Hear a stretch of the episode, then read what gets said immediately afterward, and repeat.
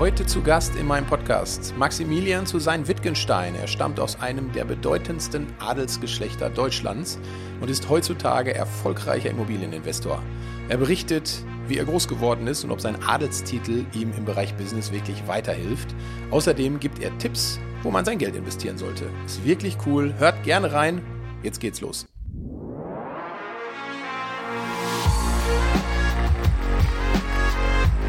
Eight Minutes All About Business. Der Podcast für Unternehmerinnen und Unternehmer mit Simon Planken.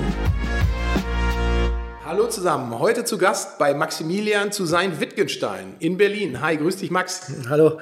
Ich weiß nicht, ob dich alle kennen jetzt von den Zuhörern. Du bist ja aus einem alten deutschen Adelsgeschlecht. Wie bist du damit umgegangen? Wie bist du da groß geworden? Was hast du da für dich mitgenommen fürs Leben? Also ich glaube, die ersten Jahre waren genauso wie bei jedem anderen auch. Also ich bin wirklich auf dem Land groß geworden, Dorf mit 5000 Einwohnern. Ich bin ganz normal aufs Gymnasium gegangen am Anfang. Ich bin dann irgendwann mal mit 13 auf ein Internat gekommen und da war dann so der erste Unterschied. Da hat man dann plötzlich nicht mehr zu Hause gewohnt bei Mama und Papi, sondern war halt im Internat.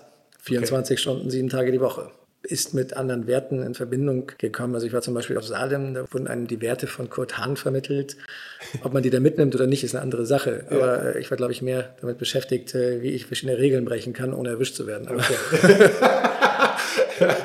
ja, und danach hatte ich dann deine Reise, was heißt klassisch, ins Investmentbanking gebracht oder wie bist du da hingekommen? Ich war erst in, in, in Deutschland auf dem Internat, dann in England, dann äh, habe ich Bundeswehr gemacht und habe dann international studiert. Also habe erst in Spanien studiert, dann in Frankreich. Da habe ich ein Stipendium gewonnen. Da war ich damit in Shanghai, Hongkong, Beijing, Hanoi, überall halt auf verschiedenen Universitäten. Und danach war halt die Frage, was mache ich? Und für mich kamen so ein paar Bereiche in Frage und das war halt Investmentbanking und Beratung. Und damit ich keine Beratung anstellen wollte, habe ich es dann in irgendeiner Investmentbank geschafft. Und dann hatte ich irgendwann der Weg aus der Anstellung als Investmentbanker, auch erfolgreicher Investmentbanker, hatte ich dann in die Selbstständigkeit gebracht und du bist im Bereich Immobilien heute tätig. Also der Weg war ein bisschen länger als das. Ja.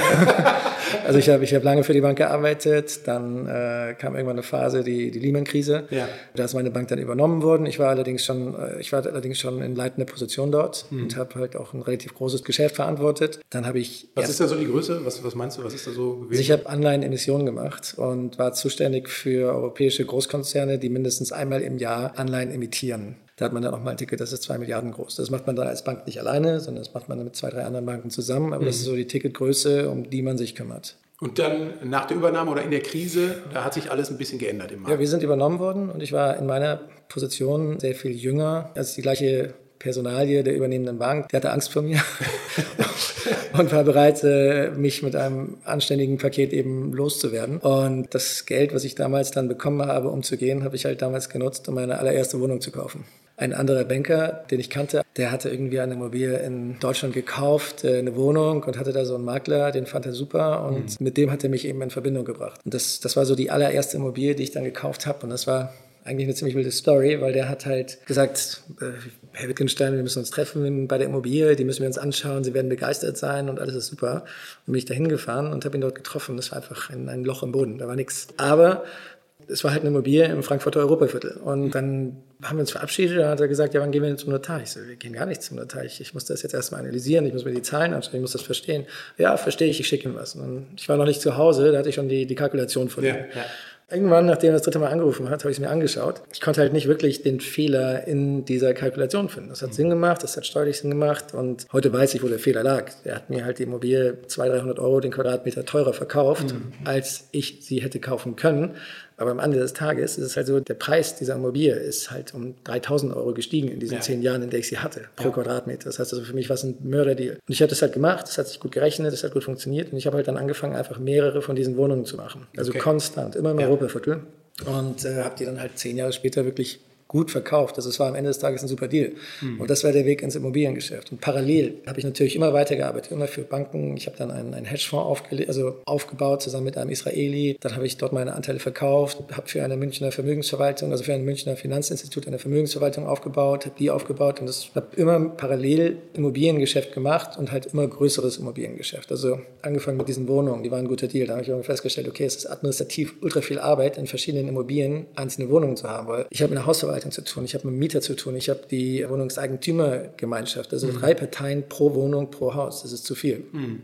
Also habe ich am Ende des Tages gesagt, okay, es macht mehr Sinn, ganze Häuser zu kaufen. Ja, ja. Dann habe ich das gemacht. Dann habe ich irgendwann festgestellt, bei einer Immobilie, die ich gekauft habe, okay, krass, also die ist gerade gebaut das und das waren die Baukosten, das waren die Investitionskosten und ich habe jetzt so und so viel dafür gezahlt. Eigentlich ist es viel geiler, die Dinger selber zu bauen. Also habe ich das angefangen. Jetzt sagst du natürlich immer, du hast das und das nächste und so. Ja. Jetzt sagt, denkt natürlich, denken mit Sicherheit viele Hörerinnen und Hörer, die sagen, okay, er kommt aus einer Adelsfamilie. Ist natürlich klar, dass er an so coole Deals dran gekommen ist. Die ja. schustern sich da alle irgendwie gegenseitig die Themen zu. Wie ist das? Hilft dir deine familiäre Situation im Adelsgeschlecht irgendwie weiter? Also kannst du da zwischen den Grafen und Fürsten da deine Deals drehen? Nein.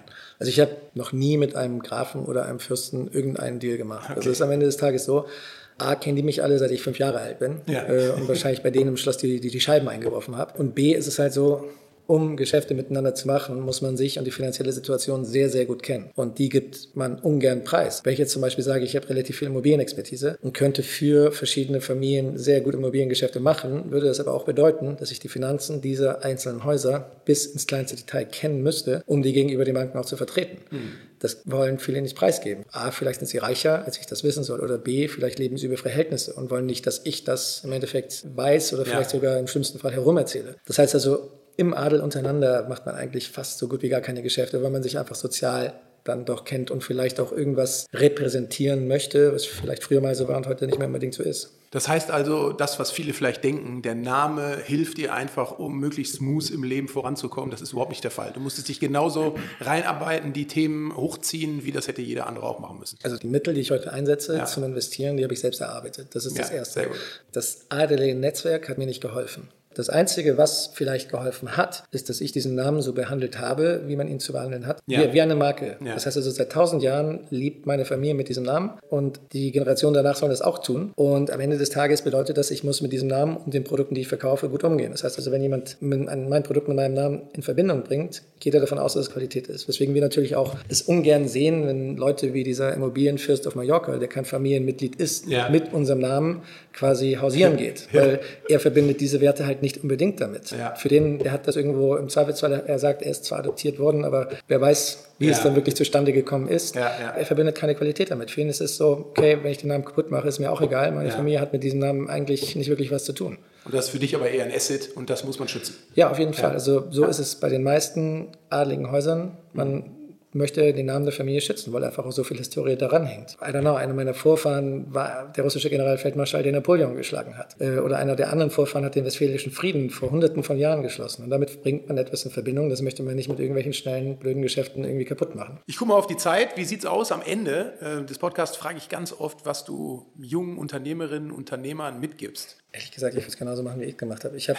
ich hab einfach meinen Job gemacht, ich habe aktiv gearbeitet und habe angefangen, Immobilien zu kaufen. Mit einer Wohnung angefangen. Und warum ist eine Wohnung so ein gutes Investment? 3% vom Bruttosozialprodukt darf ein Land sich neu verschulden. Das liegt daran, dass die EZB eben auch 2% Inflation einplant und in Europa circa im Durchschnitt ausgeht von 1% Wirtschaftswachstum. Mhm.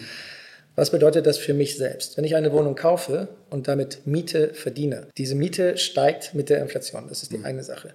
Der Kaufwert der Immobilie steigt mit der steigenden Miete. Das heißt also, dieses Asset, was ich erwerbe, wird langfristig auf jeden Fall mehr wert sein als heute. Mhm. Auf der anderen Seite tilge ich aber noch ja. bei der Bank und das Darlehen, was ich bei der Bank habe, sinkt auch noch im Kaufwert mit der Inflation. Das heißt also, wenn ich 100 Euro bei der Bank geliehen habe und wir 2% Inflation haben, haben diese 100 Euro nächstes Jahr eine Kaufkraft von 98 Euro. Mhm. Das heißt, mein Asset steigt im Wert, der Kaufwert meines Darlehens sinkt im Wert. Und dazu kommt noch, dass im Endeffekt der Gesetzgeber mir bei einer Wohnimmobilie 2% Abschreibung gewährt. Ja. Die Immobilie wird aber nicht unbedingt 2% weniger wert. Ja. Und ich kann die nach 10 Jahren steuerfrei verkaufen. Also besser geht es nicht. Besser also kann man vom Bild nicht sozusagen, der Value Gap wird immer größer. Vielfaches schneller größer. Ja. ja. Und das kann ich halt anders nicht machen. Wenn ich jetzt Aktien kaufe, ja, dann freue ich mich mal, wenn ich irgendwie eine Rendite von 15 Prozent gemacht habe in einem Jahr. Aber im nächsten Jahr wissen wir ganz genau, schaut das dann plötzlich auch mal sehr schnell wieder anders aus. Bei einer Immobilie, wenn ich das clever aufbaue, kann ich zwischen 12 und 15 Prozent Rendite auf mein Eigenkapital jedes Jahr erzielen. Außer mhm. ich habe keinen Mieter drin. Da ja. muss ich natürlich gucken, dass das funktioniert. Aber das ist, das ist absolut selbsterklärend. Cool. Das heißt, alle, die jetzt zuhören, Immobilienattacke arbeiten, parallel einfach und dann die Immobilien aufbauen, weil eine Immobilie kann super auch neben dem Job managen. Das, ja. ist so, das ist so ein bisschen Arbeit einmal im Jahr, wenn man an die, an die Nebenkostenabrechnung geht. Man fängt mit einer an, vielleicht macht man dann zwei, drei, vier und irgendwann versteht man das Geschäft und weiß, wie es genau funktioniert. Und dann kann man auch mal größer oder größer werden oder kann auch Sachen anpacken, die vielleicht ein bisschen komplizierter sind, dafür aber attraktiver vom Preis. Cool. Ja. Sehr gut. Tausend Dank für deine Zeit, mega inspirierend. Also ich habe mich sehr gefreut, das mit dir durchzusprechen. Danke dir auf jeden Fall. Ich wünsche dir einen wunderschönen Tag hier in Berlin und bis bald. Vielen Dank. 8 Minutes All About Business. Der Podcast für Mover und Shaker mit Simon Planke.